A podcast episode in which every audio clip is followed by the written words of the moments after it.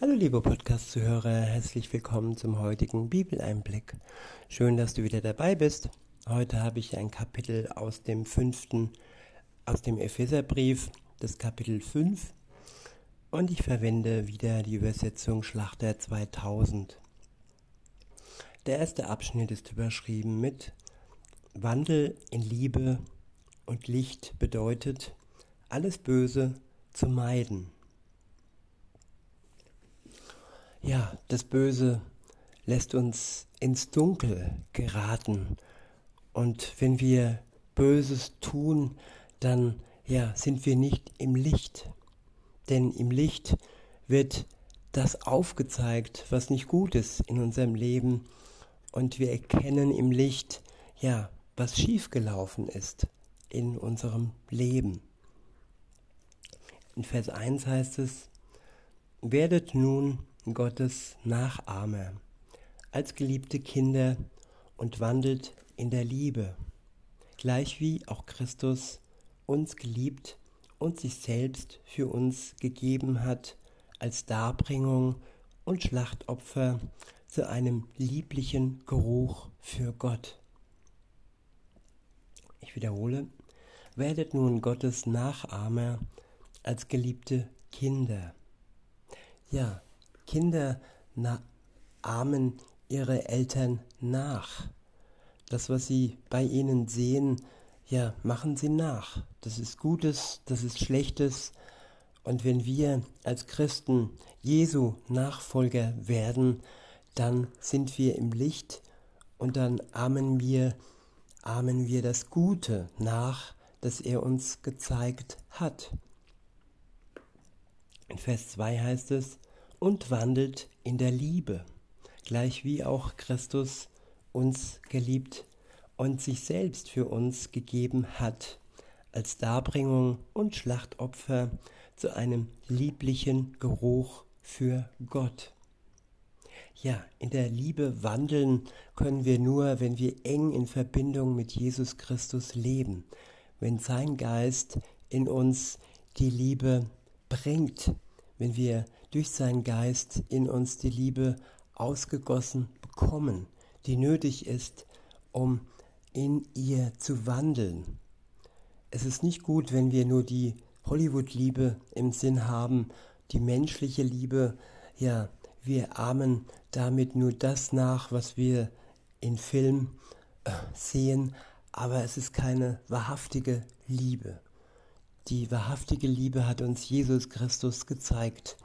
Sie hat keinen Halt gemacht, wenn es darum ging, für die Menschheit zu sterben. Dafür, dass wir durch ihn frei sein können, dass unsere Schuld durch sein ja, Schlachtopfer, das er für uns am Kreuz ähm, bereit war zu tun, getilgt ist. Unsere Sünde ist getilgt, weil er uns wirklich befreit hat und weil er auch unsere Schuld getilgt hat und ja, wir jetzt nach vorne schauen können als Erlöste, Befreite, die zur Freiheit berufen wurden. Ich wiederhole Vers 2 und fahre fort und wandelt in der Liebe, gleich wie auch Christus uns geliebt und sich selbst für uns gegeben hat, als Darbringung und Schlachtopfer zu einem lieblichen Geruch für Gott. Unzucht aber, Unzucht aber und alle Unreinheit oder Habsucht soll nicht einmal bei euch erwähnt werden, wie es Heiligen geziemt. Ja, Sexuelle, körperliche Liebe wird oftmals ja durch die Filme, durch Medien mit der weltlichen Liebe in Zusammenhang gebracht. Aber für Gott ist es Unzucht, wenn es nur zur Selbstbefriedigung dient und nicht wirklich zum Weiterkommen zu Gott hin ja verhilft. Weiter heißt es in Vers 4, auch nicht Schändlichkeit und albernes Geschwätz oder Witzeleien, die sich nicht gehören, sondern vielmehr Danksagung. Ja, viele Menschen begehen Schande, indem sie gegen Gottes Gebote verstoßen, indem sie ja sich frei machen, aber in Wirklichkeit abhängig werden vom Bösen. Und dazu gehören auch ja Lästereien, Witzeleien, übles Geschwätz. Und ja, dadurch werden wir in Schande äh, vor Gott gebracht. Weiter heißt es in Vers 5, denn das sollt ihr wissen, dass kein Unzüchtiger oder Unreiner oder Habsüchtiger, in Klammer, der ein Götzendiener ist, ein Erbteil am Reich des Christus und Gottes hat. Ein Erbteil hat im Reich des Christus und Gottes. Lasst euch von niemand mit leeren Worten verführen. Denn um diese Dinge willen kommt der Zorn Gottes über die Söhne des Ungehorsams, über die Söhne und Töchter des Ungehorsams. Ja, heutzutage werden viele Menschen, man kann fast sagen die breite Masse, mit leeren Worten verführt. Und diese Worte sind leer, weil sie nicht halten, was sie versprechen, weil sie krank machen, weil sie sogar töten. In Vers 7 heißt es, so werdet nun nicht ihre Mitteilhaber. Denn ihr wart einst Finsternis, jetzt aber seid ihr Licht in dem Herrn. Wandelt als Kinder des Lichts. Die Frucht des Geistes besteht nämlich in lauter Güte und Gerechtigkeit und Wahrheit. Ich wiederhole Vers 9. Die Frucht des Geistes besteht nämlich in lauter Güte und Gerechtigkeit und Wahrheit. Ja, der Geist Gottes schenkt uns Güte, die gleiche Güte, die auch Jesus hatte und die gleiche Gerechtigkeit, die auch er in die Welt gebracht hat. Und auch er hat nur Wahrheit ausgesprochen. Aus ihm kam keine einzige Lüge heraus. Die Lüge kommt nur ja vom König der Lüge, vom Teufel. Insofern ist es wichtig, dass wir ja uns an ihm, an ihn halten, der alleine die Wahrheit verkündet hat. In Vers 10 heißt es, prüft also, was dem Herrn wohlgefällig ist, und habt keine Gemeinschaft mit den unfruchtbaren Werken der Finsternis, deckt sie vielmehr auf. Ich wiederhole, prüft also, was dem Herrn wohlgefällig ist, und habt keine Gemeinschaft mit den unfruchtbaren Werken der Finsternis. Deckt sie vielmehr auf. Ja, wir sollen prüfen, wir sollen die leeren Worte prüfen, die wir verführerisch durch die Medien und so weiter entgegengebracht bekommen und sie als solches entlarven, als leere Worte, die uns ja in den Tod bringen, aber nicht zu Gott führen und wir sollen sie auch aufdecken und für andere sichtbar machen. In Vers 12 heißt es, denn was heimlich von ihnen getan wird, ist schändlich auch nur zu sagen. Das alles aber wird offenbar, wenn es vom Licht aufgedeckt wird. Denn alles, was offenbar wird, das ist Licht. Ja, die Machthaber, sie ähm, ja, versuchen alles zu verdunkeln, alles zu vertuschen und alles mit ihren Lügen und leeren Worten ja, zu überspielen. Aber alles Übel, alles Böse wird ans Licht kommen. Es hat seine Zeit.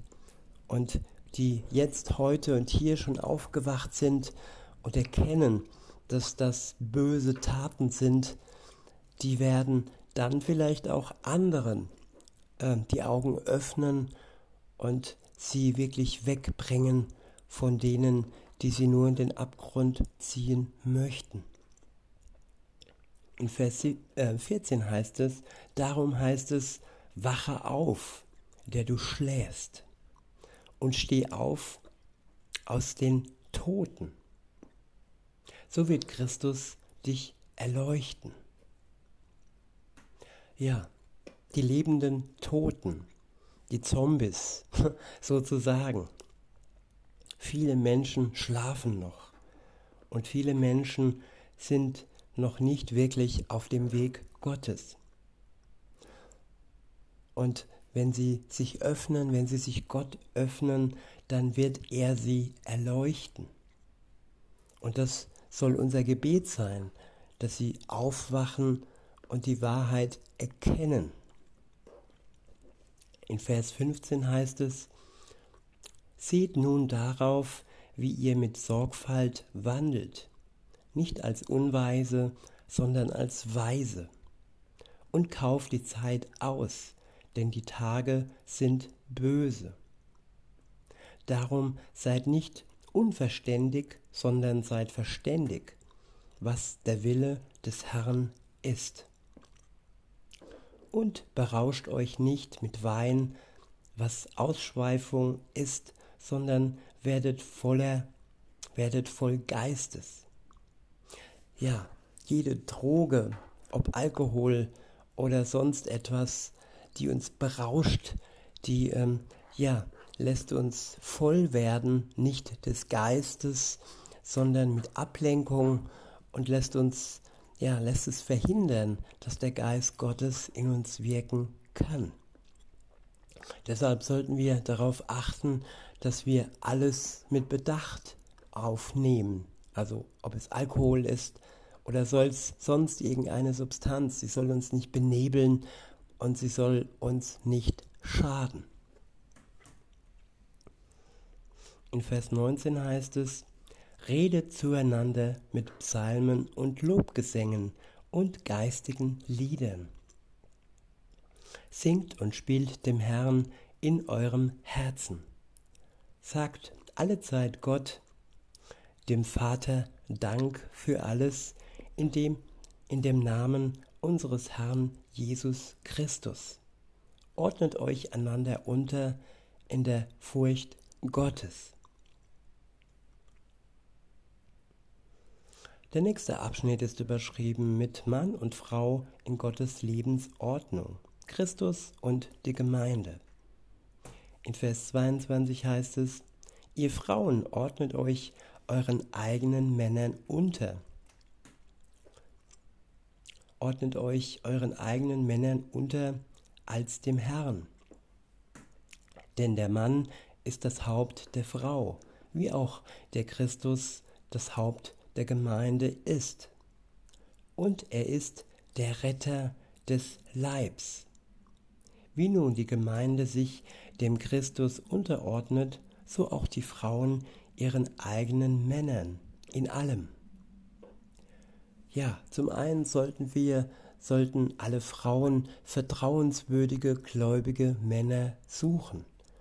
Und wenn sie ihn gefunden haben, dann können sie sich auch unterordnen. Denn die Männer ordnen sich Gott unter und alles, was sie ihren Frauen dann geben und bringen, ist vertrauenswürdig. Streit ist nicht nötig ständiges Hickhack und hin und her. Nein, wir vertrauen auf Gott und so können wir auch auf unseren Partner vertrauen. Das ist die Ausrichtung, die wir haben sollten. Nicht das letzte Wort haben wollen, sondern Vertrauen schaffen. Der Mann der Frau gegenüber, dass sie ihm vertrauen kann und die Frau dem Mann gegenüber dass kein Krieg in einer Beziehung entsteht, sondern Hingabe und Vertrauen und dass sich beide von der Liebe Gottes bestimmen lassen. Weiter heißt es in Vers 24, wie nun die Gemeinde sich dem Christus unterordnet, so auch die Frauen ihren eigenen Männern in allem.